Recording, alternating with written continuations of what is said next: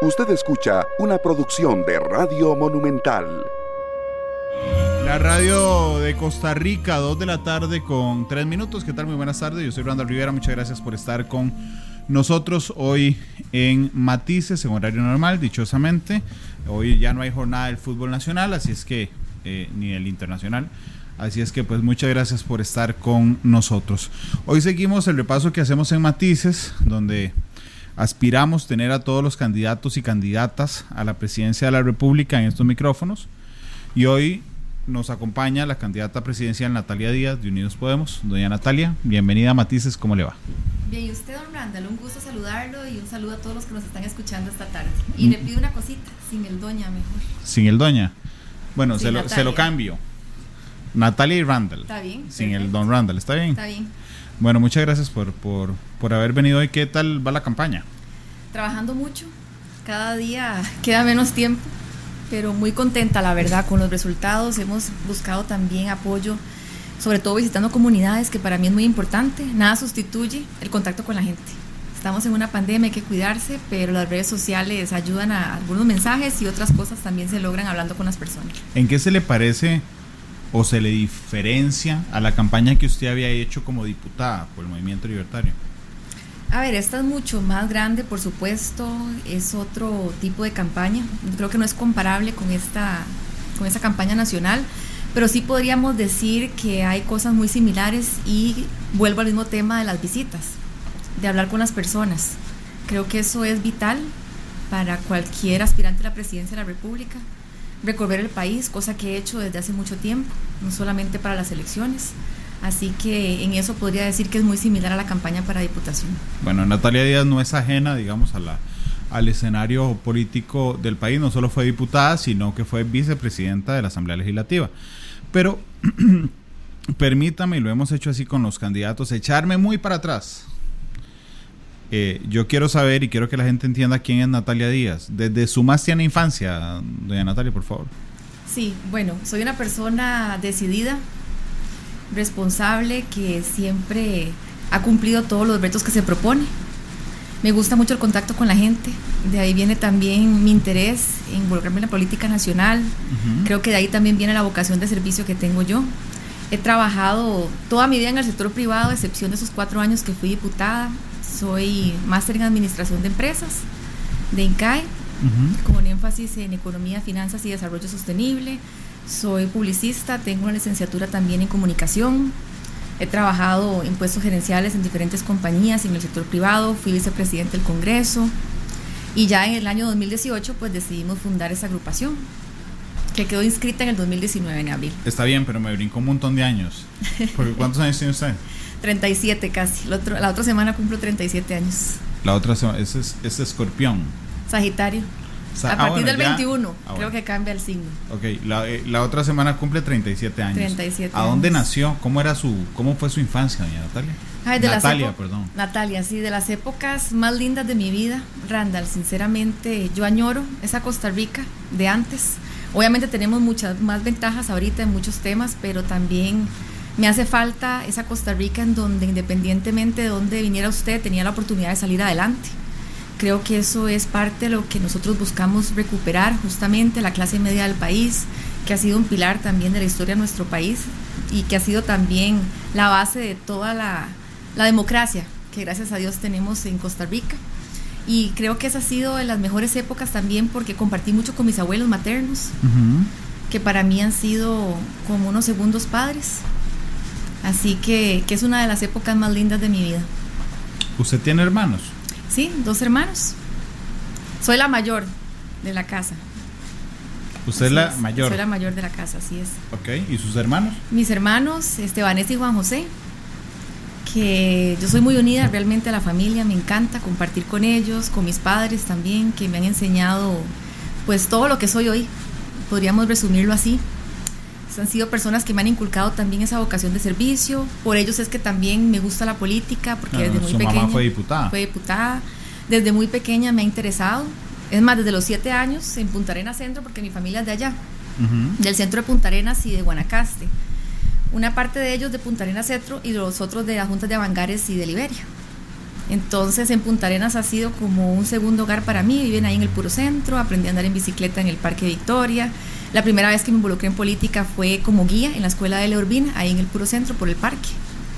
Y realmente ha sido pues una experiencia única que me ha permitido también llegar hasta donde estoy hoy.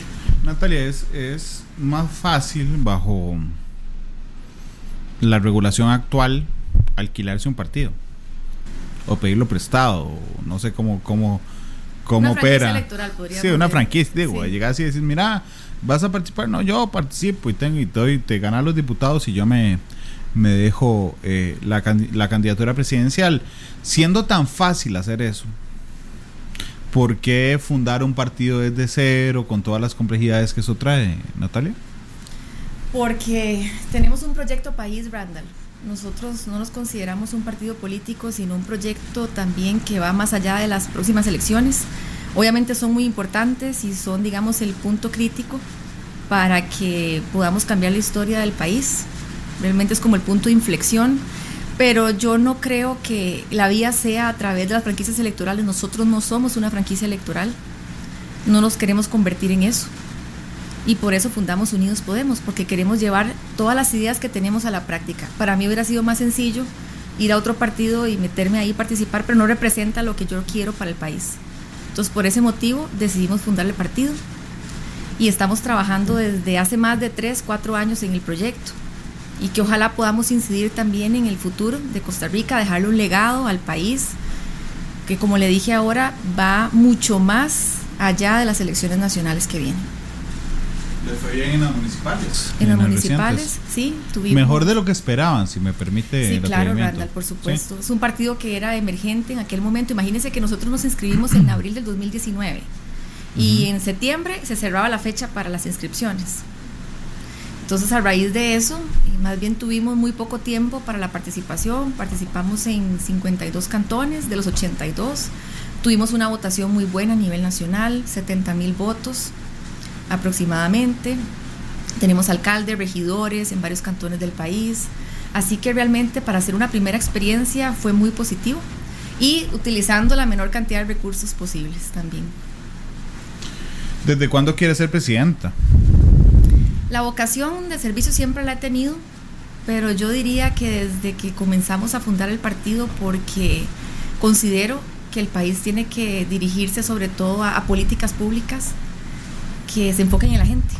Y ese ha sido el objetivo. Creo que nace desde ese momento en donde ya decidí dar ese paso, invitar a más gente a participar y fundar Unidos Podemos. Ahí fue donde tomé la decisión. Pero chiquilla no, no, no nunca, es que, vamos a ver, hay sí. dos clases de candidatos. El que le dice a uno, desde que yo nací sí, quiero sí. ser presidente, ¿verdad? y hay otro que dice que no, que, que de ver la situación tuvo un llamado cuasi divino para, para, para ser presidente de la República. -huh. Lo soñaba de chiquilla, tuvo un llamado divino, ¿qué pasó?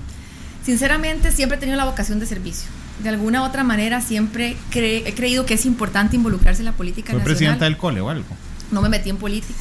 Siempre fui muy estudiosa. Sí. Era medio nerdilla, como dice la gente. ¿Es aún? Todavía sí. Bastante. Entonces creo que eso pues ha hecho también que me preocupe por los problemas del país. Siempre me ha gustado incidir desde muy pequeña, como le dije anteriormente, desde los siete años estoy metida como guía. Vea, yo he sido de todo en un proceso electoral. Todos los domingos de febrero yo siempre estaba en una escuela. Yo nunca me quedaba en la casa. Siempre me ha gustado participar desde muy joven. Desde los 19 años ya oficialmente hablando en la juventud de un partido.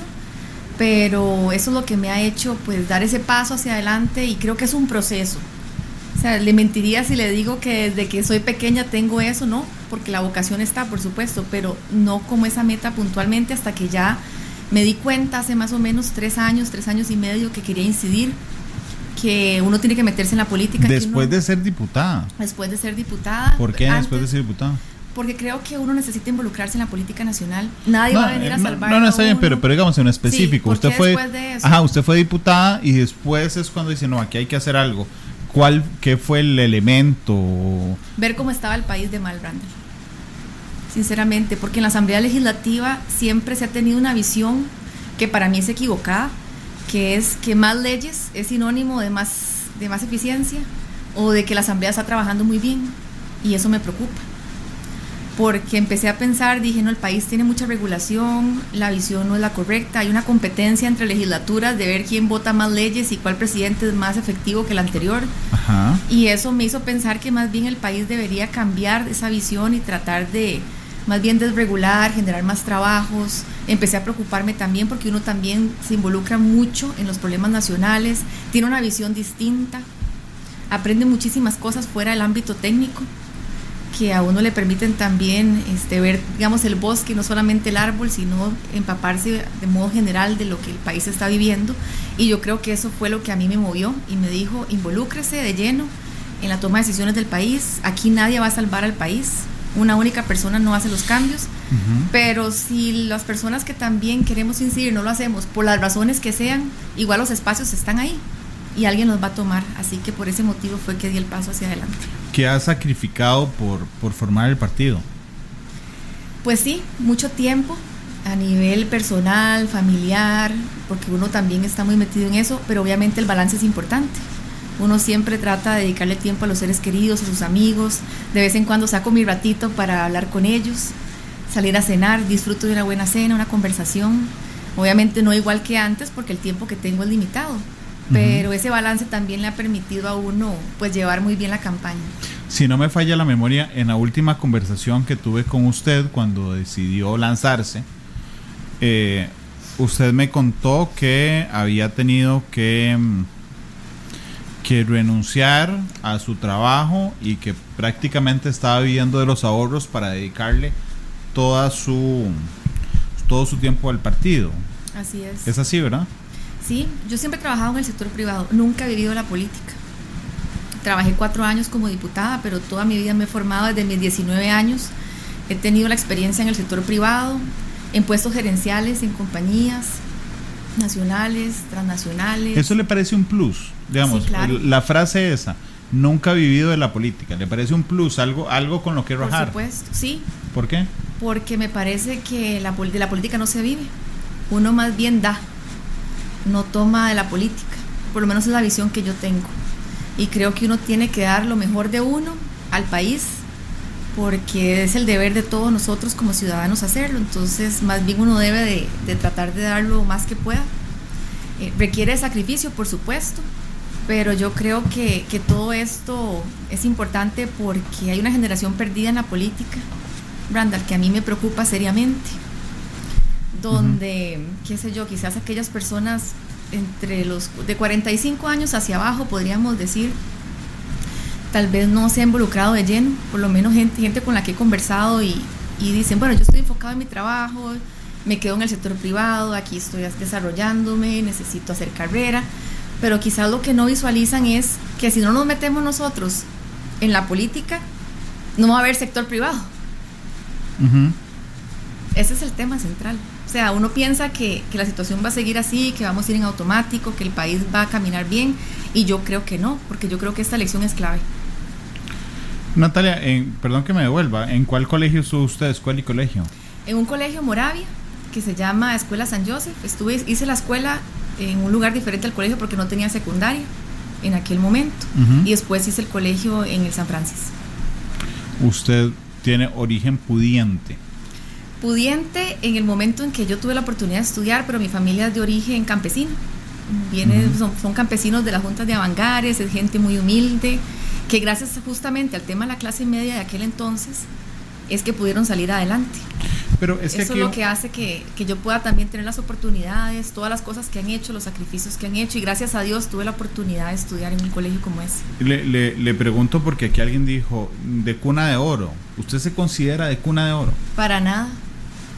Quizás la gente lo puede pensar por la situación en la que estoy hoy como candidata, pero llegar hasta acá no ha sido sencillo.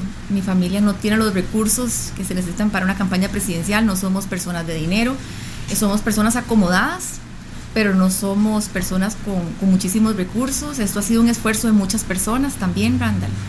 Eh, lo hicimos en las municipales, se le puedo decir transparentemente, nosotros gastamos en la elección municipal 23 millones de colones, que fueron la donación de todos los partidarios, para 52 cantones. Imagínese usted, no, es mucho para una elección nacional. Para Es casi medio millón para cada cantón. ¿Y, ahora cuánto les ha costado? Uy, estamos más bien en un proceso de colocación de los bonos. Esa es la fuente de financiamiento de nosotros ahorita. Ajá. Son bonos de cesión de la deuda, se llama. Ya los avaló el Tribunal Supremo de Elecciones y lo que se hace es que uno vende el bono a una persona física, tiene que ser física, no jurídica, nacional, no puede ser extranjero. Y ese bono se coloca con un descuento. Qué sé yo, si son 100 mil colones, tenemos de 100 mil colones, de 250 mil, de 500 mil y un millón. Si alguien me compra uno de 100 mil, se lo vendo 90 mil colones. Y recibe 100 mil al paso del tiempo. al- sí, pero tiene que sacar para poder recibirlo el partido un diputado el 4% de los votos. Y eso se obtiene un año después, después de pasar ese requisito mínimo, y tiene una- un pago de una tasa de la tasa básica pasiva del Banco Central más un 1%. Entonces, digamos que Eh, es un explíqueme, riesgo para- explíqueme eso, explíqueme eso. Vamos a ver. Sí. Usted, eh, usted no está en el programa, entonces Sí. viene y me dice, Randall, por favor, necesito que me compre un bono. Ajá. Entonces, digo, bueno, le compro uno de 100 mil. Sí, Entonces me dice, ok, se lo vendo a 90 mil. ajá, porque tiene un descuento del 10. Pero solo se lo pago, que es un riesgo que yo asumo por comprarle el bono. Exactamente. Solo se lo pago si el partido gana un diputado o el 4% del padrón electoral. Exacto, así es. Esa es la única forma en que usted puede cobrar ese bono. Ese bono se cede al que compra. Por eso se llama bono de cesión de deuda.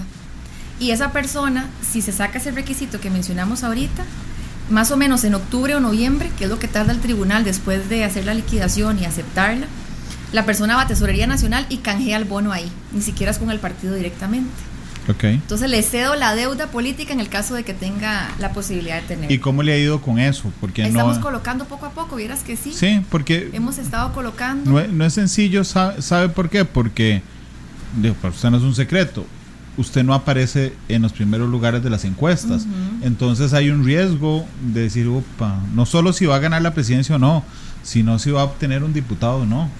Claro, todo es un riesgo. En política igual todavía es prematuro saber qué puede ocurrir. Lo cierto es que estamos trabajando para ojalá llegar a esa segunda ronda. Yo creo que es viable con el trabajo. También es un partido que tiene una estructura, ¿verdad? No es un partido que es una franquicia que acaba de crearse y que se crea con fines electorales. Este partido tiene más de dos años y medio de fundado. Es un partido que tiene ya puestos de elección popular electos, que tuvo un resultado importante en las elecciones municipales de 70 mil votos, o sea, no es que desde cero estamos iniciando y también hemos dado espacios a líderes en la comunidad para que incidan y, y puedan también buscar ellos mismos apoyo, ¿verdad? Como candidatos a diputado y demás. Natalia, ¿cuántos, cuántos votos necesita para tener un diputado? El cociente en San José está más o menos en 40 mil votos. Ajá. Pero el peor escenario es el subcociente, el que uno necesita, que es la mitad de esos 40 mil. Serían 20 mil en el peor escenario. En el caso, ¿verdad? Podríamos decir que la mayoría de las provincias por ahí más o menos anda el número que se requiere para. usted una obtuvo, diputación. bueno, usted no, el partido obtuvo 70 mil en 70,000. las elecciones municipales, pero, fue disgregados. nacional. Exacto, pero fue bueno, nacional hasta cierto punto porque fue en 52 cantones. Claro. Nos faltaron 30 para jugar. Pero ¿hay algún, algún cantón en esas elecciones municipales donde haya conseguido los 20 mil votos? No. No, porque digamos las, las alcaldías a veces se ganan con, dependiendo del cantón, con No, no, 2000, digo por pensar, mira, 2000, sí, pero en San José 2500. estamos seguros. ¿Dónde va usted de, de doble postulación? Sí, en San José se requieren esos 20 mil. Obviamente hay cantones que tienen una mayor cantidad de electores. El Cantón Central de San José, por ejemplo, Desamparados, Pérez Celedón, también Goicoechea. Entonces, este, hay cuatro cantones que pueden tomar prácticamente, cuatro o cinco cantones que pueden tomar la gran mayoría del electorado de la provincia, que son 20. Hay, hay... Julián, voy a hacer un cambio aquí, nada más. Natalia, usted me haría un favor. Sí, es claro. que aquí nos están diciendo que se está metiendo, se le está metiendo el aire del, del aire acondicionado. Usted no puede se correrse. escucha. Sí se Voy escucha. Ah, exactamente. Córrase a la izquierda lo que guste. Qué ironía, ¿verdad? Corra hacia la izquierda lo que usted quiera. Hablando, de- ahí, ahí. Ahí Gracias. bien. Sí. Eh, nada más vuelve el, mic- el micrófono. Ahí. Eso, exactamente. Ahí está bien. Ahí. Ahí. Perfecto. Hablando de Voy a ver. correrse un poquito a la izquierda. No, no, tranquilo. Hablando de correrse un poquito a la izquierda. Una de las críticas que le hacen a usted es que no es la verdadera liberal, que ha matizado, que ha matizado sus propuestas. Eh, digo, paradójicamente que se ha corrido a la izquierda. Pues que yo no soy dogmática. El país lo que necesita son decisiones pragmáticas, es ejecución. Hay principios Eh, rectores. per- perdón, sí. perdón que le interrumpa. Juli, hagamos Perdón, una es- cosa. No, no, no, tranquila, no quiero incomodarla. Nada más que, que eh, yo sé lo que va a hacer Julián. Va a venir y va a ponerle un micrófono a este lado para que hablemos. Sí, porque estoy como bien. Sí, aquí. exactamente. Sí, sí, porque es que me está viendo de medio lado. y a mí eso me molesta en, en los programas. Este. Pero bueno, eh, dice Azael en Facebook, Natalia, por favor, nunca se corra a la izquierda. Este, dice Carlos Dice que no hay temor, no se preocupen. Adelante, Julián, que, que lo van a ver en cámaras. A Julián Aguilar, que es nuestro operador en controles Gracias. Julián. Este, ahí dice Miguel Gamboa que nos está saludando y reportando sintonía desde Nueva York. Dice Carlos Muñoz que está en Washington. Natalia dice que el partido es un proyecto país. También dice que los otros partidos no tienen puntos de similitud de pensamiento político. ¿Qué pasará con ese proyecto si ella quedara electa después de su gobierno? Ya vamos a preguntarle por qué. Eh, Natalia nos ha insistido. Charlene Gamboa dice ella es honesta y transparente y contesta todas las preguntas con la verdad. Eh, Usted ha contestado que es una estructura del partido completo. Es una estructura. El partido no es Natalia Díaz y no quiero que sea Natalia Díaz solamente. Eso me suena a una experiencia traumática. No lo definiría traumático. Eso me suena a una experiencia Es una experiencia. del que- movimiento libertario de sí, Otto. Es que los partidos no pueden tener dueño. Ajá. Y no lo vemos solo con el caso de, de partidos a nivel nacional. Yo creo que muchos partidos han cometido ese error. Yo no quiero cometer ese error. Yo quiero ser la persona que guía este proceso inicial, que es candidata en este momento ujú. Y que quiera ayudar a que el partido surja. Pero no soy la única persona que está en el partido. O sea, hay muchos candidatos a diputados, tenemos alcaldes, regidores. O sea, se ha dado espacio de participación también a las personas que puedan involucrarse en la política y, y yo no espero eh, quedarme eternamente, digamos, aspirando a un puesto de elección popular, no es la idea, no es lo que quiero, pero en este momento es vital que lo haga porque el partido es un partido que es emergente. Ah, Por ahí hay alguien que me dice, ¿cómo le dice Natalia? Es que al inicio del, del programa yo le dije doña Natalia y ella me pidió el favor que le quitara el doña Sí. y que quedáramos en, en Natalia. Eh, le pregunté antes de interrumpirla, perdón, que una de las críticas que le hacen a ustedes es que usted no es una verdadera liberal, que es, Sí. que es, que es matizada, doña Natalia. Le decía a Randall que yo no soy dogmática, para mí el país requiere de decisiones, de pragmatismo, de ejecución, y hay principios que rigen mi pensamiento, el pensamiento del partido. Pero aquí la ideología no va a resolver los problemas. Hay que tener principios que rijan la visión que usted tiene, pero esto de ideologías realmente es una discusión que no, o sea, realmente yo no creo que esa sea la ruta. Y de mi experiencia en el Congreso también se lo digo. Hay cosas que se pueden decir en, en un libro o en la teoría que en la práctica, por respeto al Estado de Derecho, a la normativa vigente, hay muchas cosas que están plasmadas en la Constitución, por ejemplo. Los cambios no se pueden hacer de la noche a la mañana. Y la persona que gobierne el país tiene que ser el presidente de todo el país, no de una ideología. Y eso para mí es, un, es vital que la gente lo comprenda. Pero eso no puede ser dogmática. No, para mí el dogmatismo no nos va a ayudar a salir adelante. Uno tiene que reunirse con todos los sectores, hablar con todas las personas y esa es la función del presidente. Pero usted es buena negociadora. Sí, me considero buena negociadora Ay. porque escucho. ¿Qué ha negociado? escucho.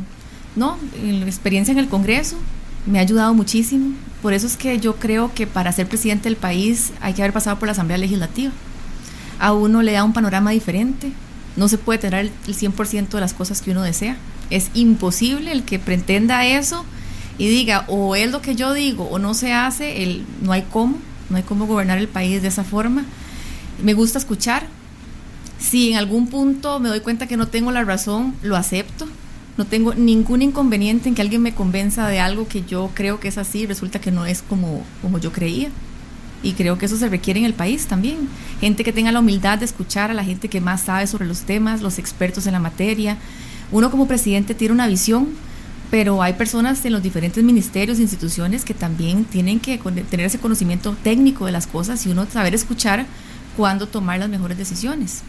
Entonces, para mí eso es vital y en la asamblea, por la experiencia que uno tuvo dentro, también me doy cuenta de esto que le estoy mencionando. Son las 2 con, con 28 minutos en la, en la tarde. eh, hoy ha sido un programa un poco accidentado porque les voy a contar aquí siempre que intercambiamos cabina, acaban de salir los compañeros de escenario eh, deportivo y entra otro programa como nosotros, tienen que desinfectar la cabina y el, y el aroma del del producto este desinfectante penetra un montón. Ay, si yo estoy tome que tome agua por Sí, sí, adelante. No, no, yo estoy sí, yo estoy tome que tome café. Hoy me pasó en la mañana también. Pero bueno, de esa es, es, el requisito para poder estar con nuestros entrevistados otra vez al aquí sentados en, en, en, el, en el programa. ¿Por qué doble postulación? Hay gente que dice, sí, sabe que va a perder, simplemente va a aprovechar la plataforma que le da la candidatura presidencial para convertirse en diputada. Para mí todos los candidatos a la presidencia deberían ir en la doble postulación. En un sistema como el que tenemos hoy, donde no está ese bipartidismo de antes, donde hay varias fracciones en el Congreso, me parece que las ideas tienen que impulsarse desde donde se puedan impulsar y por eso puse mi nombre también a disposición de las personas para que valoren dónde quieren que yo les sirva. Si en la presidencia de la República o en el Congreso, ahí estaré independientemente de la decisión que se tome Ojalá me den la oportunidad de servirle al país como presidente de la República, pero si no en la Asamblea estaré impulsando las ideas. Me parece que eso se requiere a nivel nacional, porque el sistema que tenemos hoy en Costa Rica es un sistema, yo diría que semiparlamentario ya. Y esa es una discusión que el país debe tener, porque si no se vuelve ingobernable. Muy complejo. Natalia, ¿qué le, le ha parecido el tono de la campaña? porque eh, de hace cuatro años dijimos, ojalá tengamos una campaña más pacífica. De 26 candidatos y candidatas es imposible que alguno o alguna se salga del canasto y de un momento a otro se le suba el tono a un nivel más personal. Y yo lo he visto en las últimas horas. La semana pasada estuvo aquí Rodrigo Chávez y yo le dije a don Rodrigo, yo lo vi súper molesto, súper de chicha el día que grabó un video ahí en, en la Plaza de la Democracia. Ayer vi a Federico Malabasi también este molesto. Eh, ayer vi a, José María Figueres respondiéndole a una señora en un tono un poco sarcástico. ¿Qué le parece? No, no específicamente de ellos, sino en general el tono de la campaña. Porque eh, tengo la impresión de que usted normalmente se mantiene muy flat y no sube ni baja, digamos, su estado anímico. Sí, yo creo que lo importante también son las propuestas. He tratado de enfocarme en eso porque sí, está bien, digamos, tener posiciones en, diferentes temas, pero también la gente está escuchando o quiere escuchar más bien soluciones puntuales. Entonces me he enfocado más en eso, pero no quiere decir que en, pronto, en algún momento, se dé la oportunidad para este tipo de, confrontación de ideas. Yo creo en la confrontación de ideas y no de ataques personales. Eso yo creo que siempre es algo que, he mantenido, no solamente ahorita, sino también de, de mi función como diputada y creo que eso ha hecho también que siga manteniendo ese estilo. Ahora, puede que esto evolucione y cambie dependiendo de lo que se vaya dando, pues uno reacciona a los diferentes temas, pero de momento ha sido más enfocado en el tema de propuestas. ¿Y cómo es usted normalmente? Sí, justamente. ¿Así? ¿Equilibrada? Normalmente sí. No es no hay chichas. No, muy difícilmente. Muy difícilmente. Me enojo así fácilmente, es muy difícil. ¿Qué la saca de quicio? No, yo creo que una cosa que sí me saca de quicio es cuando la gente no es este, leal. Para mí la lealtad es muy importante. Y no es ser incondicional. Es ser leal, ser, ir de frente, decir las cosas de frente. Eso de que a uno por la espalda le hagan una cosa, pero de frente digan otra, ese no es mi estilo. Eso sí me molesta. Eso sí me molesta. Y, y creo que es algo que le hace mucha falta también a personas involucradas en política, ser más directos, transparentes, decir las cosas como son, no prometer lo que no se puede cumplir, así que esa parte yo diría que sí es de las cosas que más, que más me molestan, como usted bien dice. Son las 2 con, con 33 en, en la tarde, gracias por estar con nosotros. Eh, hay un montón de comentarios en redes sociales. Yo los invito a que si tienen alguna pregunta para Natalia Díaz, que nos acompaña hoy, también lo puedan hacer a través de las eh, redes sociales. Em, esta tarde, dice Mario Alberto, hay más intereses detrás de la ayuda privada. Es que ahí, ahí, ahí, ahí empezaron una discusión respecto a la deuda política, ¿verdad? Diciendo que si eso no es una contradicción con, el, que, con, con la propuesta programática liberal, que es aprovecharse, perdón, no es aprovecharse, beneficiarse de los fondos del Estado para hacer campaña, doña Natalia, ¿cómo lo ve usted? Bueno, si usted me pregunta a mí del tema sobre deuda política como tal, yo en este momento, si a todos se les elimina, estaría de acuerdo. Pero debe de ser incluyéndome a mí, así es. Pero como, como está el sistema establecido ya, si uno no acepta esa contribución, que en este, en este caso nosotros es financiamiento vía bonos. Se pone la soga al cuello. Exactamente, porque estaríamos compitiendo en, en, condiciones, digamos, distintas a los diferentes partidos. Pero si a todos nos dicen, vea, esa deuda se elimina y la utilizamos, qué sé yo, para amortizar deuda, que son 19 mil millones de colones, más o menos, lo que estaba es destinado a deuda política, aproximadamente en las, creo que en ambas elecciones, me parece, o en una de ellas, no recuerdo, pero por ahí más o menos anda el monto. Entonces, ¿qué es? Lo importante es que a todos se les quite. Pero si unos no aceptan y los otros sí, el manejo de la campaña se vuelve casi que inmanejable, ¿verdad? Es muy difícil competir sin los recursos. Por eso es que lo estamos utilizando, pero les pongo un ejemplo también a nivel de la elección municipal. Tuvimos 23 millones de liquidación de toda esa elección pasada. Tuvimos derecho a la deuda al sacar 4% de los votos o digamos un regidor en aquel momento. ¿Qué pasa? Nosotros tuvimos, después de los votos que sacamos, el derecho a 200 millones de colones. Eso fue lo que tuvimos derecho a la deuda. Sin embargo, y a pesar de poderlo hacer, porque hay 45 días después de la elección para presentar gastos, que es permitido por el mismo Tribunal Supremo de Elecciones, devolvía a Hacienda 170 millones. Solo me quedé con los 23 que habíamos gastado en aquel momento y lo demás lo devolví al Estado. Okay, entonces, digamos, sí, sí creo que eso no digamos, no define que usted tenga un éxito en una elección, se necesita y si no se toma, está uno en desventaja con otros partidos. Ok, pero lo que me está diciendo, que a mí me parece interesante, es que eh, cuando obtuvieron las, las la deuda política producto de las elecciones municipales, usted tuvo 45 días después de la elección para registrar los gastos de esa elección y reclamar hasta los 200 diciendo, mira, nos tocan 200, vamos a meter todos los gastos. Todos los gastos, 45 días hay y usted puede meter los gastos de esos de esos días. ¿En serio? ¿De esos 45 días también? 45 días, sí. o sea, no es retroactivo. Sí, los gastos de la campaña se pueden presentar hasta esos 45 días después. Ok. Y después de eso se manda ya el monto completo. O sea, lo que le quiero decir es que se pudo haber llegado al monto de los 200 millones nosotros no, a nivel del comité ejecutivo tomamos la decisión de dejar los gastos hasta antes del 6 de febrero, así como venían, que eran 23 millones y devolvimos lo demás a Hacienda. Yo mandé una nota devolviendo el dinero. Así que yo sí creo que eso no debería existir, pero si existe hay que utilizarlo para poder participar, porque de lo contrario es una situación de desventaja. Aquí estaba diciendo Jaime Rodríguez dice que usted es una mujer súper educada y valiente e inteligente que se le enfrentó a Otto Guevara, algo que nadie hizo. ¿Usted ve eso como un logro en su vida política? Que efectivamente nadie se le había enfrentado a Otto.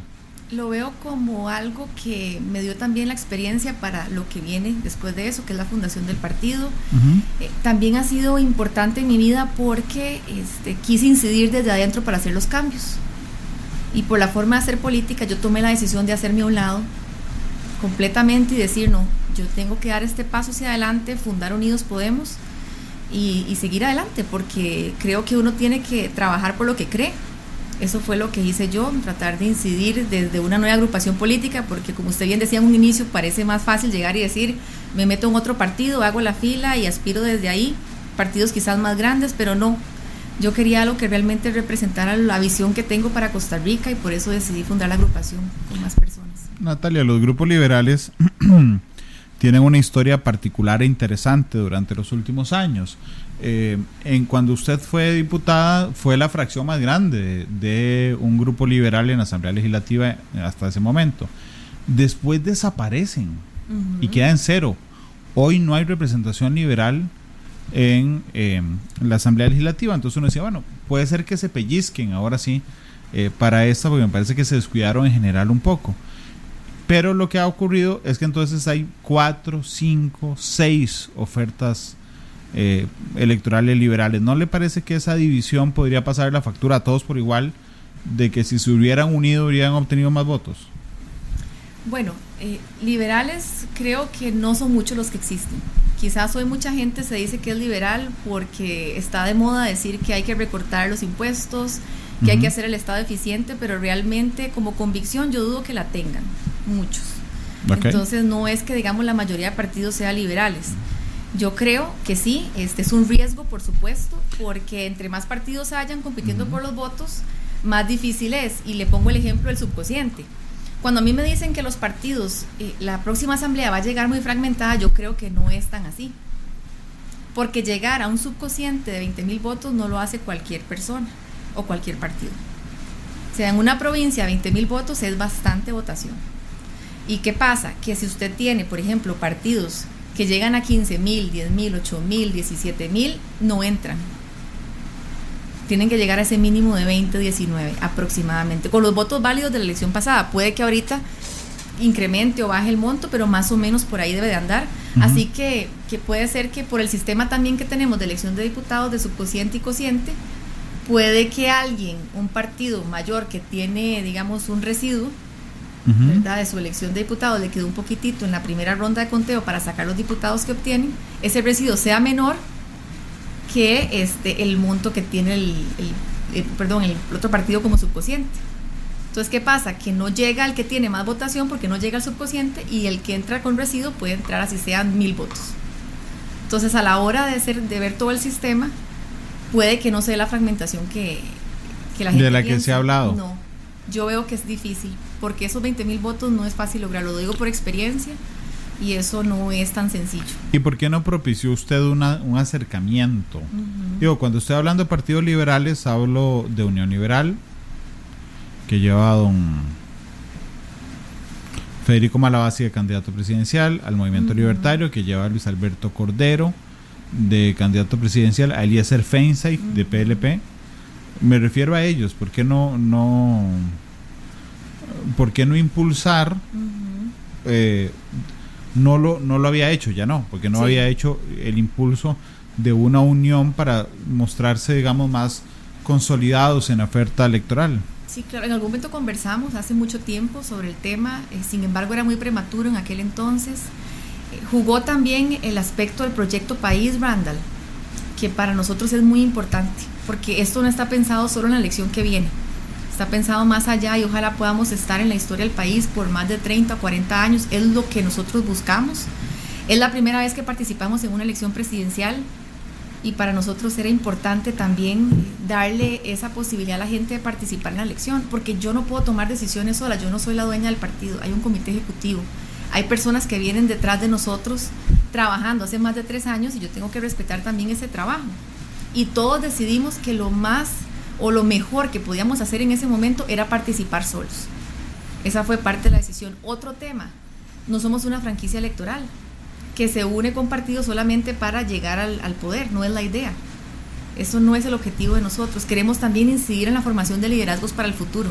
Obviamente tenemos que tener esa meta clara la elección de febrero, porque todos la tenemos y hay que incidir y tomar esos espacios, pero yo no estoy pensando solo en eso. Estoy pensando en algo más grande. Son las 2.42. Eh, Manuel y Tatiana ahora me piden que por favor le solicite a usted tres logros en Asamblea Legislativa cuando usted era diputada. Bueno, el tema, por ejemplo, de las pensiones del Poder Judicial, la reforma más importante que se ha hecho en las pensiones. Esa, bueno, yo estuve en la comisión que lideró esa reforma y también presidí el día que esa reforma pues se votó, que es muy importante para la sostenibilidad del régimen y, también lo que son los topes a las pensiones. Lo que es la lucha contra más impuestos. Desde mis primeros días en el Congreso hasta el último día, luché férreamente contra eso, porque no creo que es la vía correcta o el camino correcto para el desarrollo del país. También lo que tiene que ver con el aspecto de control político, porque se les olvida a las personas que la función de diputado no solamente es hacer leyes, sino llamar la atención sobre los errores que se ven, lo que está haciendo el Poder Ejecutivo, haciendo ese tipo de control a nivel de la Asamblea Legislativa, de hablar de las cosas que molestan a nivel nacional, porque el rol del diputado no es solamente elegir un magistrado, no es solamente votar las leyes y tiene que ver mucho más que eso, así que siempre ejercí control responsable sobre las acciones del Poder Ejecutivo en muchos de los temas el tema de convenciones colectivas también, en fin, varios logros importantes, todos enfocados en generar lo que es esas oportunidades de empleo, haciendo ese llamado de que si un país es más regulado, tiene más leyes, pone más impuestos y trabas, no tenemos cómo salir adelante. Doña Natalia, investigando para el, para el, la entrevista de hoy, que hoy evidentemente me metí a sus, a sus redes sociales, me hizo muchísima gracia la, la buceta que tienen. que me recordó la descuido la máquina del misterio. Eso me han dicho muchas personas. Pero, ¿sabe por qué me hace más gracia? Porque por supuesto que yo la he entrevistado varias veces en, en mi vida, eh, desde que la conozco como diputada. Porque efectivamente lo que le dije al inicio es cierto, usted es como muy flat, como muy ecuánime siempre. Pero Y uno dice, se subió a una buceta morada que le anda dando vuelta al país. Solo le falta la tumbacocos, no sé si tiene. Quiero poner el tumbacocos, estoy viendo cómo hago. Sí. Sí. Así porque sin música no. Ahí con cimarrón. ¿Qué sin música no? Ahí no es lo mismo. es mucho más alegre si uno lleva tumbacocos y va con la gente, porque a la gente le gusta mucho eso. ¿Y qué está haciendo con esa buceta? Además de, resolver misterios. Recorriendo comunidades, visitando a la gente. ¿Pero va, pero va usted o va a la buceta? No, voy yo. ¿Va usted? ¿Usted ah, va dentro, de la buceta? Sí, yo siempre voy, hablo con la gente, eh, les doy la información, les hablamos del partido. Cualquier duda que la gente tenga me la hace ahí en la calle. Yo ando visitando las comunidades y les presento la propuesta, les hablo del partido, y ese ha sido uno de los, creo que de los objetivos más importantes y, y con que me he sentido más contenta. Porque uno también entiende qué les preocupa. Que le puedo decir que la gran mayoría de las personas con las que hablo no quieren que les regalen las cosas. Quieren que las dejen trabajar. Eso es casi ha sido la queja en todas las comunidades. Y, y creo que en todos los lugares se mantiene y me ha gustado porque ese contacto con la gente le permite a uno ver de primera mano esas necesidades, no estar aquí en San José de un escritorio simplemente pensando lo que uno cree que es una propuesta. Y no, me gusta mucho compartir con ellos. Y la buceta la hicimos por eso. Pero tiene recorridos eh, calendarizados. Así se le avisa a una comunidad que va a llegar a la buceta al parque. las redes, vamos a estar en tal lado hay gente que inclusive cuando llegamos al parque, la gente me dice, es que yo sabía que usted iba a estar aquí, me vine al parque a ver si veía la buceta. La gente llega.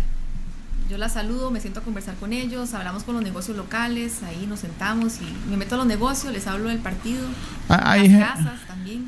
Usted, yo le toqué el tema de las encuestas ahora, ¿verdad? Y hay, y hay un grupo de estrategas que dice, que dice, vea, cuando usted tenga poco conocimiento, haga lo que sea, pero hágalo. O sea, digo, haga un escándalo, pelece con el que va de primero, eh, cualquier cosa. Eh, sinceramente, ¿se ha visto tentada a hacer eso eh, por no salir arriba en las encuestas? Yo estoy pensando en un proyecto a largo plazo. Si bien las elecciones son urgentes, importantes y es el futuro del país, yo no voy a sacrificar eso por llegar. O sea, hay principios que rigen el partido, hay cosas que no estoy dispuesta a negociar temas de lealtad, de principios, valores, cosas con las que a mí me formaron que para mí son importantes y yo creo que uno tiene que hacer todo lo que esté a su alcance, por supuesto incidir, trabajar duro, trabajar las redes sociales, visitar las comunidades, pero, pero también uno sabe que hay un límite para las cosas. Y yo voy a continuar proponiendo todo lo que nosotros queremos para Costa Rica. Esa ha sido siempre la línea, no quiere decir que no pueda cambiar por algún motivo, alguna cosa que suceda de aquí a las elecciones, pero siempre he tratado de, hablar de las ideas y no de las personas, no hacer los ataques personales, esa siempre ha sido la tónica y, la vamos a continuar así. Natalia, son las 2.47. Permítame ir a la primera pausa comercial. Regresamos para hablar de sus propuestas, en particular para el país, porque al igual que el resto de candidatos presidenciales, Natalia Díaz ha presentado, por supuesto, su eh, plan de gobierno. 2.47. Nos vamos a la pausa y regresamos con más. Monumental.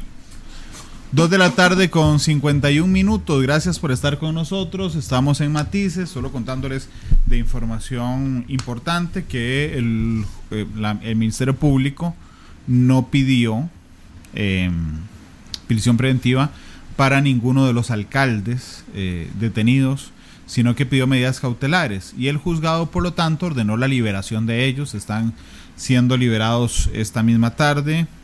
Eh, don Mario Redondo, el alcalde de, eh, de Cartago. Cartago, que dice que no llegó a una coalición, ahora que me acuerdo.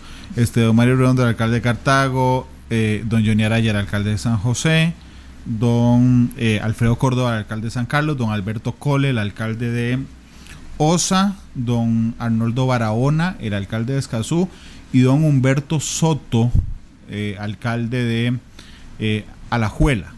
Que por cierto, hay un video explicativo en eh, nuestras redes sociales de, de, Noticia Monumental, donde explicamos cuáles son las acusaciones que se le hace a cada uno. Yo los invito a ver y particularmente pónganle atención al caso de Alajuela, de Humberto Soto, que según la intervención telefónica, que es muy amplia, son casi 2.500 eh, páginas de expediente, eh, pidió dinero para, para financiar las asambleas distritales de Liberación Nacional, no cuando él estaba en campaña para ser alcalde, sino ahorita, ahorita en abril, para este proceso electoral.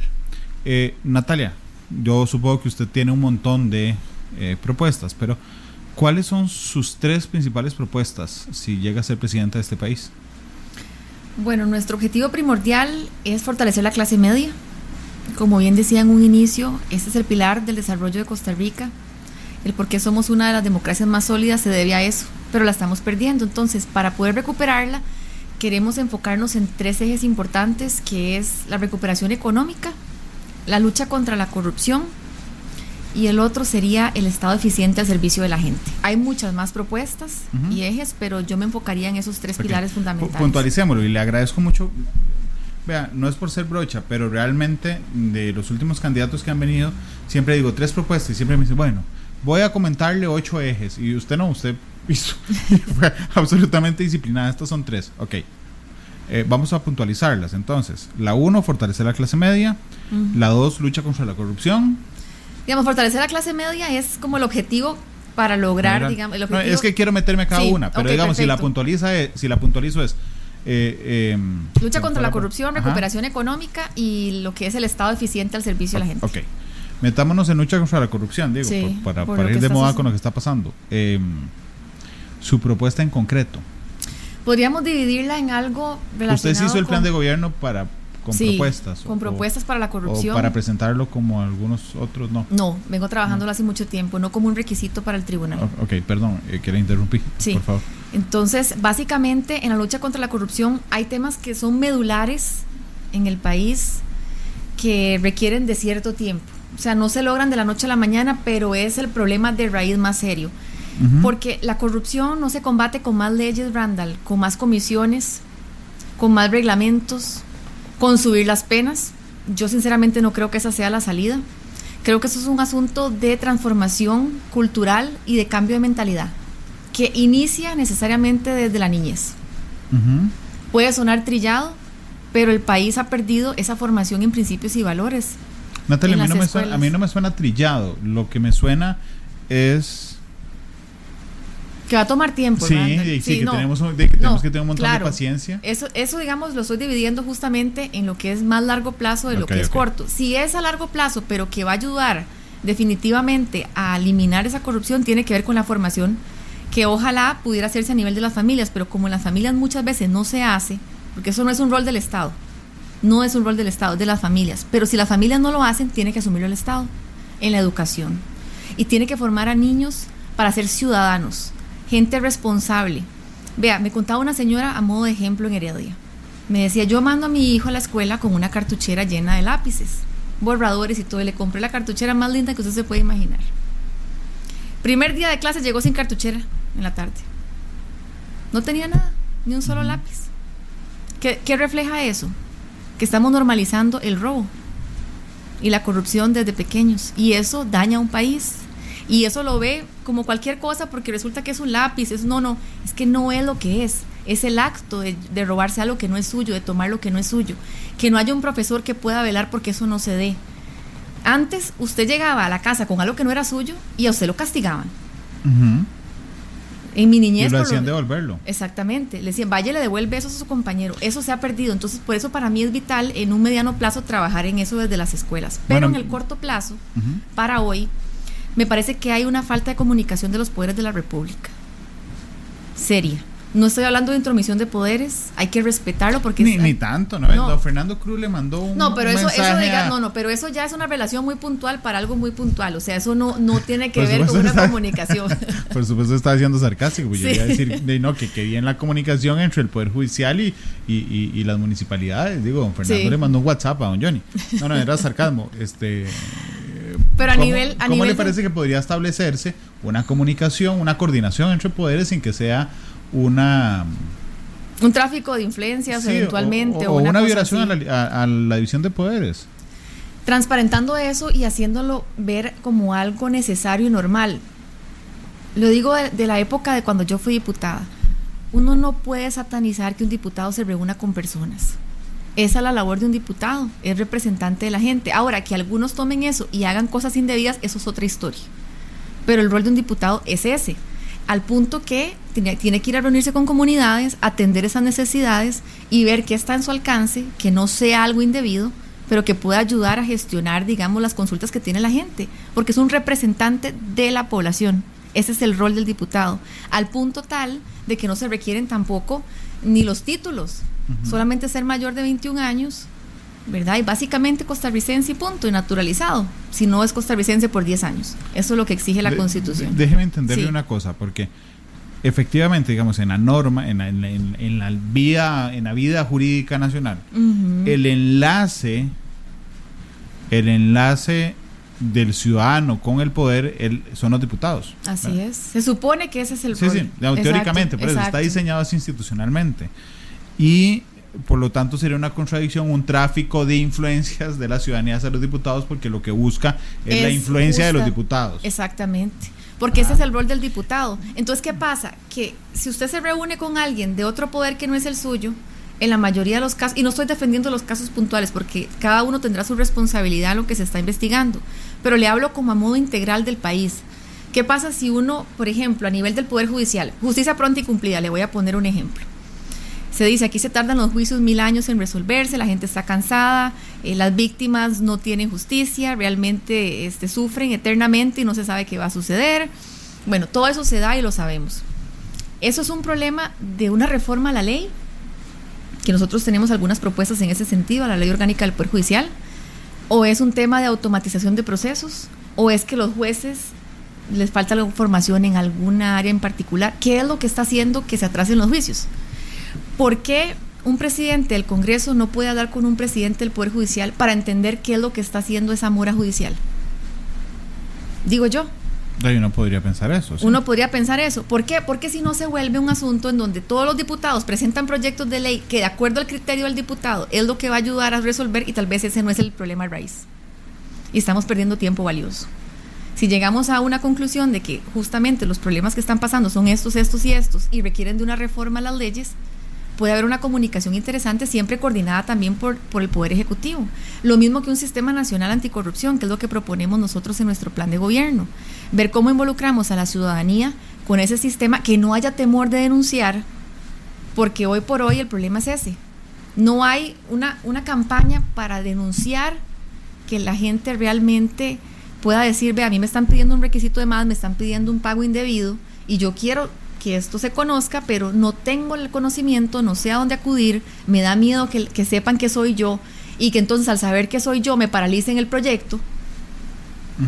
Hay tanto temor en ese sentido Pero- que la gente, la gente está dejando de, de denunciar esos casos. Yo no, no estoy, vamos a ver, en, en esto, en este punto particular, creo que diferimos, porque no me parece, doña Natalia, que el, que el, que el, que el fallo, digamos, o sea, digamos, que no se denuncie. Creo que la razón de que no se denuncia es que has quedado muy claro para la ciudadanía que no pasa nada. de que no pasa nada. Sí, pero Es también tiene que ver con la comunicación. O sea, si eso queda en una instancia que, por, por ponerlo en ejemplo, digamos, requiere una reforma legal, Sí. que nosotros tenemos una idea muy puntual ahí y es de los tribunales de, de- bueno, lo que son los tribunales de juicio. Hoy hay tres jueces resolviendo un tema. ¿Por qué no pensamos, si es que es un tema de, de rapidez en la resolución o la cantidad de jueces que están viendo un tema, hoy los tres resuelven en los tribunales de juicio? ¿Por qué no pensamos en que no resuelvan tres en tribunales de juicio, sacamos dos de ahí con una reforma a la ley orgánica, salvo los delitos muy graves, ¿verdad? Y lo que es este, la ley de la, contra la corrupción, el enriquecimiento ilícito y otros delitos de mafias organizadas, crimen organizado y eso, que eso sí requiere los mismos tres jueces. Lo vi en su plan de gobierno, lo tiene Sí. estipulado así. Así, O sea, no, no es... vamos a nos- ver, es que- una de las propuestas que nosotros No, no. tenemos para agilizar yo, el yo lo leí, a lo, a lo que me refería doña Natalia es, por ejemplo, no sé, perdón que la meta con otra cosa, pero Sí. la ley de extinción de dominio, uno decía, ay, qué chiva, pero claro, hay que chiva hasta que usted llega donde, donde es tan abierto el tipo penal que cabe cualquier es, cosa. que cabe cualquier lo que, lo que estoy defendiendo es que en su propuesta de pasar de, de 3 a 1 Sí. en los miembros de, de un tribunal de juicio, eh, usted tiene las excepciones marcadas en su plan de gobierno. Sí. Es decir, ya hoy que- sabe cuáles son. cuáles son los que tienen que mantenerse los tres. Ajá. ¿verdad? En casos muy Sí. serios del crimen organizado, el tema de enriquecimiento ilícito, que viene la ley justamente de enriquecimiento ilícito. Esos tipos de delitos tienen que seguir los mismos tres jueces. Igual, lo que es alzada y casación se mantiene. ¿verdad? Porque la gente tiene derecho a todas las instancias y, y es algo que hay que respetar. Bueno, además tendría un orden lógico. Así es. Un juez en primera instancia, tres jueces Tres en jueces alzada, cinco jueces en en casación. casación. Esa es la idea que tenemos, pero así podemos descongestionar y se vuelven juicios simultáneos porque tengo dos jueces libres. Es que hoy son tres en el tribunal Claro. de juicio. Esa podría ser, pero yo no sé, hasta que yo no converse con el Poder Judicial, si realmente ese es un tema central del Poder Judicial. O el problema que hay es que es una automatización de procesos lo que requerimos. Porque a nivel de la digitalización del Estado, también el Poder Judicial debe de entrar en eso. Entonces, ¿será que eso es un tema de que eh, son lentos los procesos por este tipo de cosas o es un tema de automatización?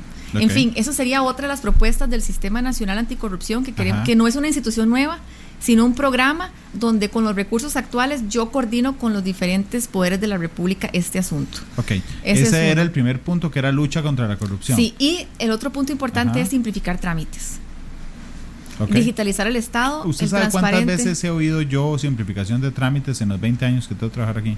20 años.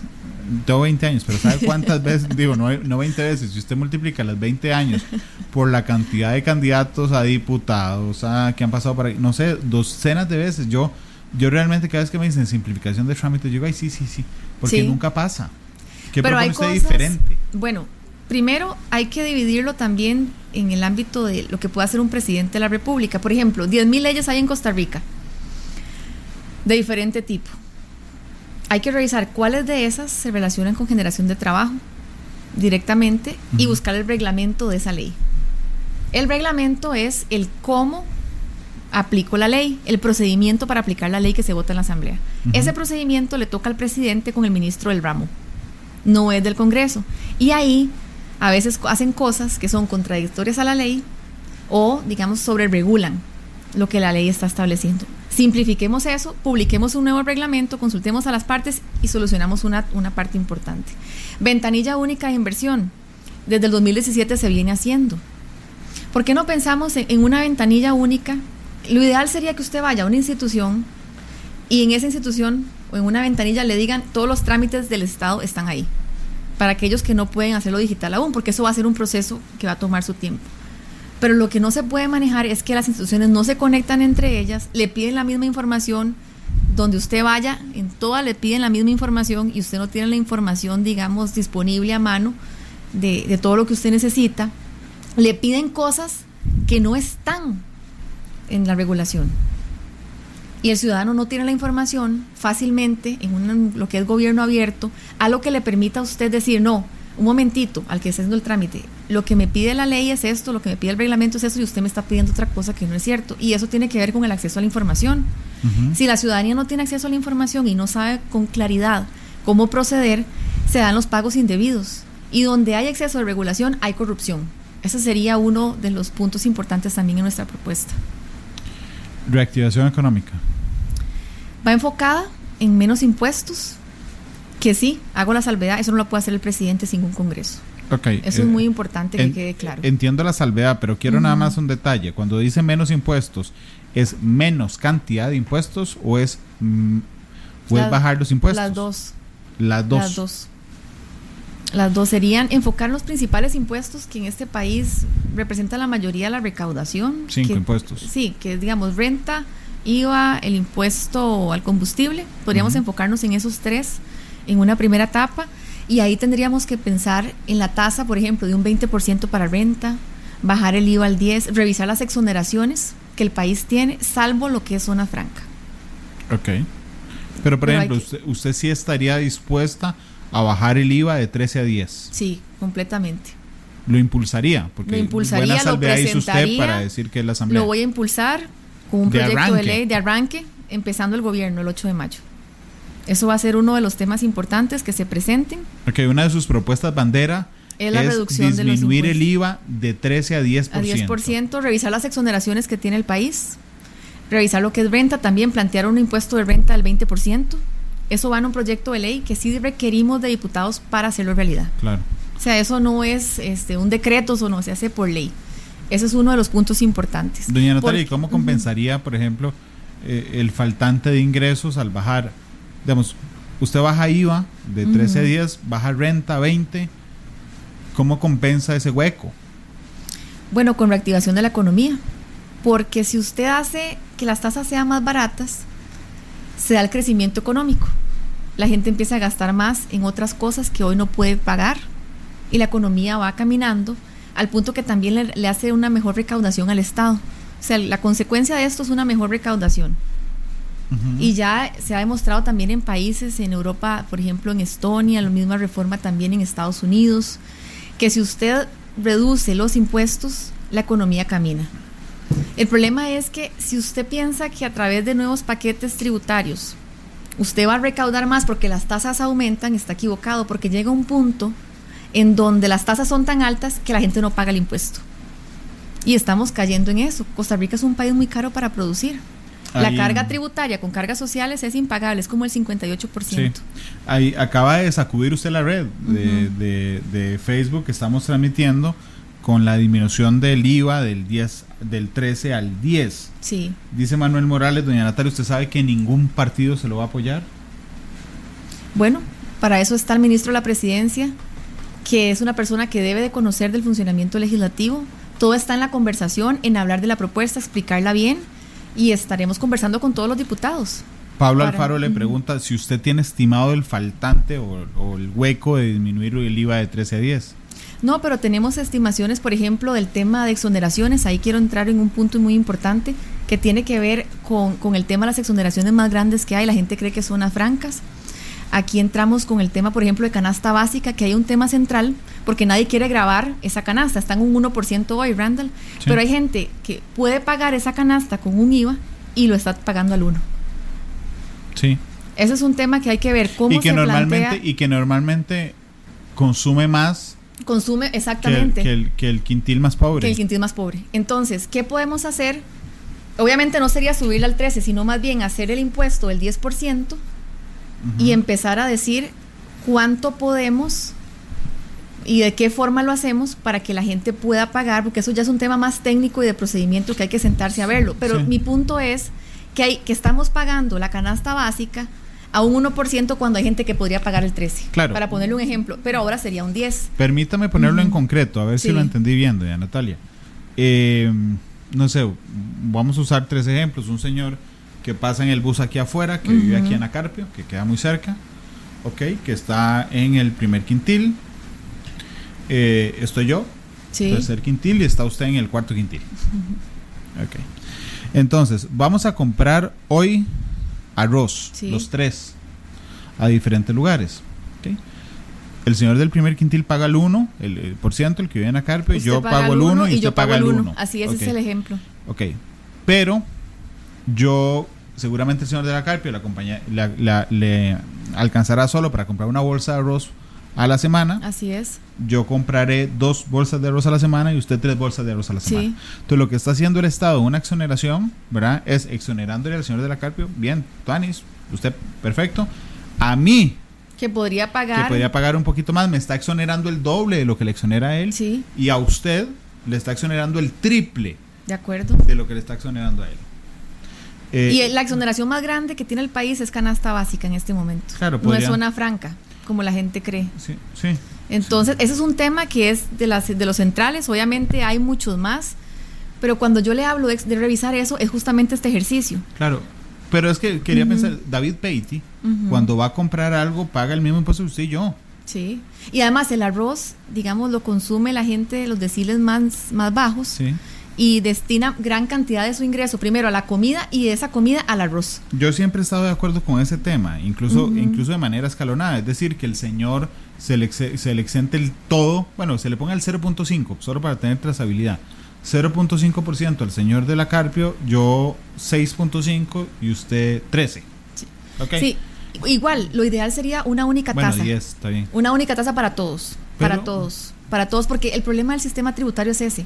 No, Vea, pero- unos tienen pero- uno, otros tienen cuatro. Doña Natalia, pero ¿cómo haría, ocho, ¿cómo haría para hacer en la canasta 13. básica? Es que no el sistema de evolución a mí no me gusta, porque eso no es realista. No, no, no es realista. O sea, Por eso, ese, ese ese- es el gran tema. ese es el gran tema. Pero- no pero- tengo una respuesta hoy para eso. No, no, está pero bien, sí pero- tengo la preocupación de que ahí hay algo que hacer y que se tiene que aplicar. Que hay que diferenciar, Hay que que, no es diferenciar. posible No- no que, a, es que, viable. yo, que a mí me exoneren el doble y a usted el triple de lo que le exoneran al señor de la calle. Exactamente, pero por eso insisto en una única tasa baja. Pero a todo el mundo le aplica el 10, porque también tenemos otro problema. Hay diferentes tasas para diferentes sectores. Entonces, el sector que tiene más presión, por las razones que sean, logra su tasa diferenciada. Llega al Congreso y diferencia, y eso no debe de ocurrir. Y muchas veces se disparan al pie con esto. Exactamente. Yo Entonces, recuerdo a los médicos bueno, diciendo, ¿por qué dijimos que el 4%? Dicen porque, porque no sí, pueden acreditarlo. no pueden acreditarlo contra el 13. Ujú. Entonces, ¿qué pasa? Que tenemos una maraña tan compleja en el sistema tributario que a misma Hacienda se le complica la administración de estos impuestos. Si usted tiene un único impuesto del 10%, por ejemplo, que obviamente en otros países ese flat tax aplica el mismo impuesto para todos. Entonces, en algunos lugares usted obviamente va a pagar más porque hay renta global y vienen otros temas más complejos. Pero si usted empieza a decir, todos pagamos eso, a uno le sube, a otro les baja, pero igual se compensa, por ejemplo, con la renta también. Si usted hoy, pa- hoy tiene un IVA y lo sube al 10 porque resulta que su IVA es 4, hacemos unificación, pero su renta hoy es 30 y se la bajo al 20, yo le estoy compensando con renta. Claro. Entonces, de esa forma, unificamos el sistema tributario, lo hacemos más sencillo, las declaraciones se vuelven sencillas y la gente puede declarar más fácilmente con una única tasa diferenciada y, simplemente diferenciada entre renta e IVA, podríamos pensar en eso para no hacer una misma entre los dos, porque ahí sí, digamos, subir el IVA un 20% no es viable. Estamos de acuerdo con eso. Entonces, unificar las dos tasas de renta e IVA no es una opción. Pero sí podemos pensar en algo que simplifique el sistema. A eso me refiero porque es un sistema demasiado difícil de pagar, de manejar, de administrar y todo. 3 de la tarde con 13 minutos. Voy a ir a la segunda pausa para que vaya pensando la canción con la que quiere cerrar el programa. Pero las personas que nos están acompañando, particularmente en Facebook Live, por favor, contéstenme, ¿están de acuerdo o no con la propuesta de Natalia Díaz de disminuir el IVA del 13 al 10% apenas? Bueno, voy a hacer el mismo matiz que hizo ella. Presentar la propuesta el mismo 8 de mayo, porque eso lo tienen que aprobar los diputados, de disminuir el IVA del eh, 13 al 10. Alejo mm, Yeyebre dice, yo sí. Manuel Morales dice que no, de hecho ella había dicho que, que mm, había dicho que mm, que tenía unos estudios de que había que subirlo al 16. eh, pero bueno, vamos a la pausa. Han salido ya los alcaldes detenidos. Acaba de salir Alberto Cole de, de OSA diciendo que, que, que, bueno, que ellas son figuras, que ellos son figuras públicas y que por lo tanto siempre están en el ojo público. Eh, acaba de salir Mario Redondo también. Son las 3, las 3 con 15. Vamos a la pausa y volvemos. Monumental. La radio de Costa Rica, 3 de la tarde con 18 minutos. Gracias por estar con, con nosotros. De las tres propuestas que me dijo, em, reactivación económica, eh, Reactivación económica, lucha, Lucha contra, contra la la corrupción, corrupción. Estado eficiente al servicio de la gente. En recuperación económica, el rol de la juventud y las mujeres es muy importante, Randall. Con el desempleo que tienen. hay quienes dicen que si todas las mujeres las integramos, Así es. no, no solo las que están en desempleo y están buscando trabajo, sino si integramos a la mujer a la fuerza laboral eh, en Es- mayor cantidad, sal- totalmente. saldríamos de pobreza. Y bueno, eso también tiene un tema de independencia, de dignificar la labor de la mujer en el país. Y las jefas de hogar también en Costa Rica, que hoy no tienen oportunidades y que también, debido a que no tienen esa oportunidad de salir adelante, también sufren muchas de ellas ciclos de agresión que tiene que ver con la violencia doméstica. Pero si usted le da las herramientas para salir adelante y las empodera, son primero una herramienta importante para la producción del país. Realmente ellas van a contribuir muchísimo más a la economía nacional, pero tenemos que darles oportunidades para que ellas también tengan eh, la capacitación necesaria, la educación desde la primera infancia en los roles que eh, además está demandando el mercado laboral, pero también el tema de las redes de cuido, pero no la típica red de cuido, sino en alianza con el sector privado. Que el sector privado asuma esa red de cuido en lo que es el gasto y la asesoría de parte del Estado para lo que es la implementación de la red en los centros de trabajo directamente. Ahí le preguntaron directamente, me va a brincar el tercer punto rápidamente, que por favor, que usted qué opina del Recope. Recope es una institución que ya no está cumpliendo su función para muchas de las personas en el país. Eh, lo que hay que hacer justamente es abrir a la competencia. Creo que es lo que hay que hacer a través de un proyecto de ley que presentaremos en la Asamblea Legislativa también en mayo del próximo año.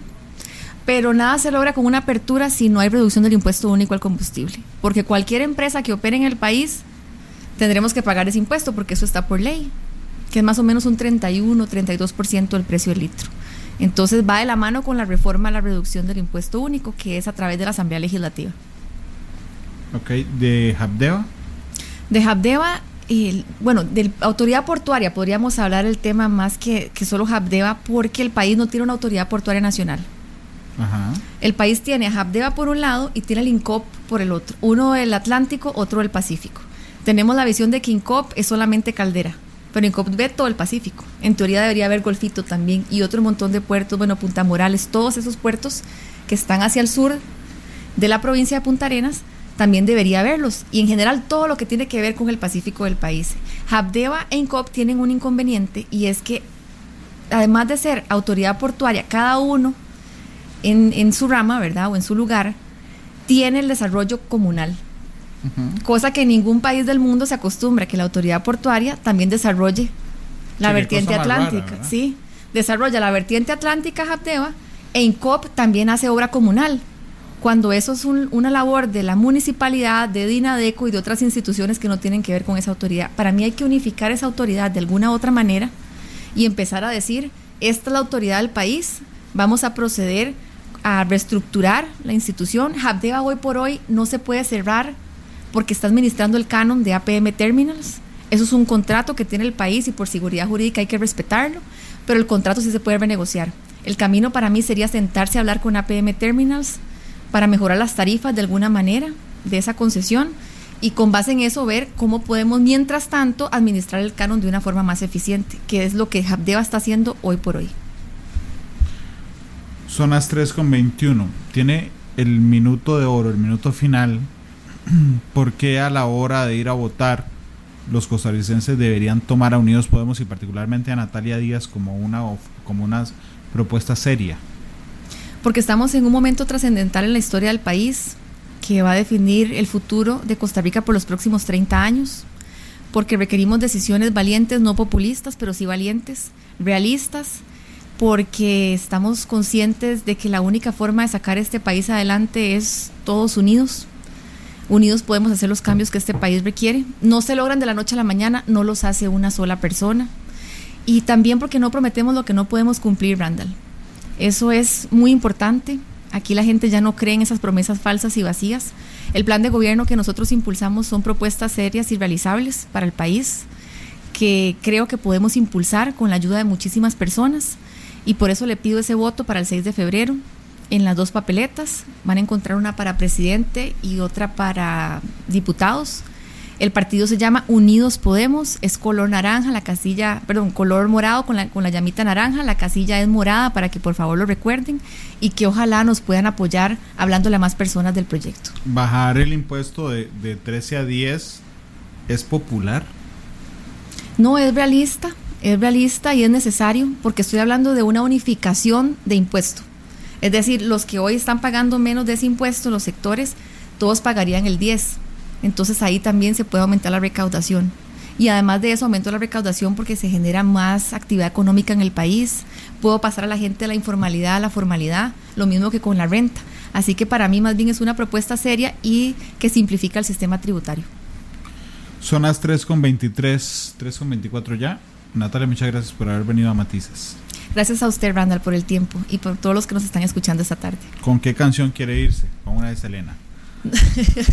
Yo no sé mañana. Yo no sé mañana. Esa es de Luis, Enrique. Sí. La vacilé con de Selena porque este la semana pasada la vi. Eh, Ay, Dios mío, sí, sí, bailando y cantando karaoke. Me encanta el karaoke, es de mis pasiones más grandes. Ahora en pandemia no he podido, pero me encanta.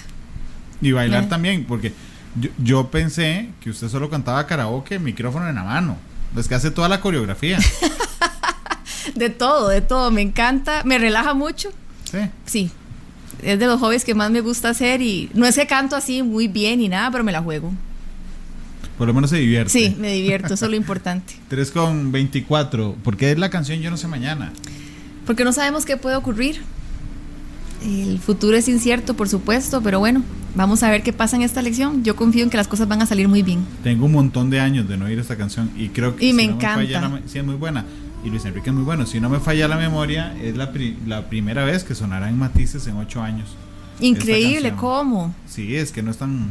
A mí me fascina. ¿Usted la canta en karaoke? Esta, Sí. También. Todo, todo. Selena, esta, eh, cosas del amor y todo.